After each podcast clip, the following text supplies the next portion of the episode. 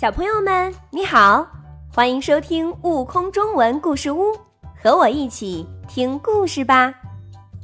菠萝先生的心事，作者王悠然。风儿轻轻吹，月光温柔地照进小屋里。嘟嘟和妹妹躺在小床上睡觉了。多么美好的夜晚！我们开个月光晚会吧。一个声音打破了夜晚的安静。哦，是香蕉小姐在说话呢。好呀，好呀！水果们一阵欢呼，排着队从水果篮里跳了出来。先做个自我介绍吧。香蕉小姐唱起歌来。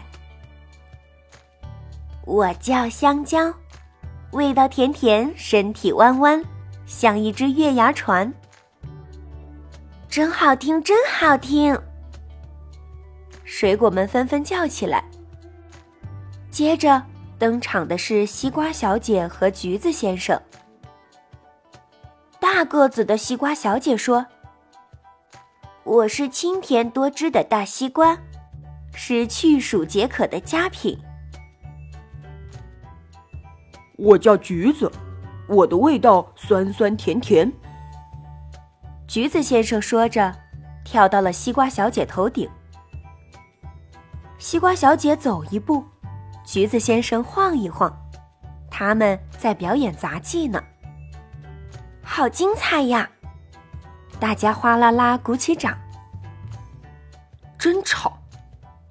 一个浑身长刺的家伙从水果篮里跳出来，不耐烦地说：“这位浑身是刺的先生，你是仙人掌吗？”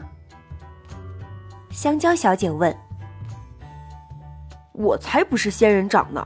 我讨厌晚会。”浑身长刺的先生气呼呼地说。这时，嘟嘟从桌子底下钻出来，说：“嘿嘿，我来告诉大家，他是菠萝先生。”嘟嘟，你怎么还没有睡觉？水果们惊讶的问。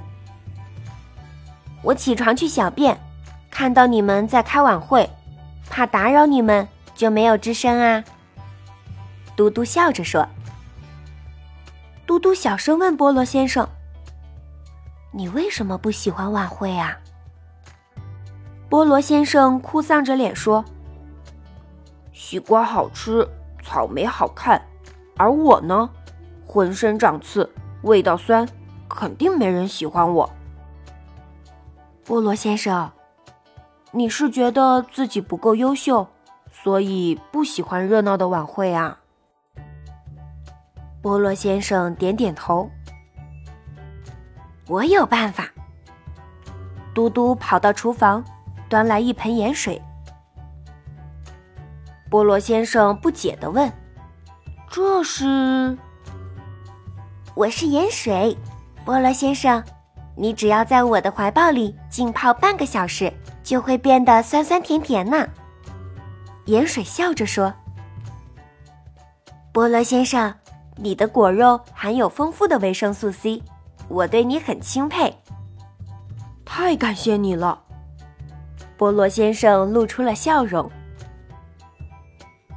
水果们都鼓起掌，接着大家手拉着手跳呀唱呀。第二天，嘟嘟把水果们开晚会的事告诉爸爸妈妈和妹妹。爸爸妈妈笑着说。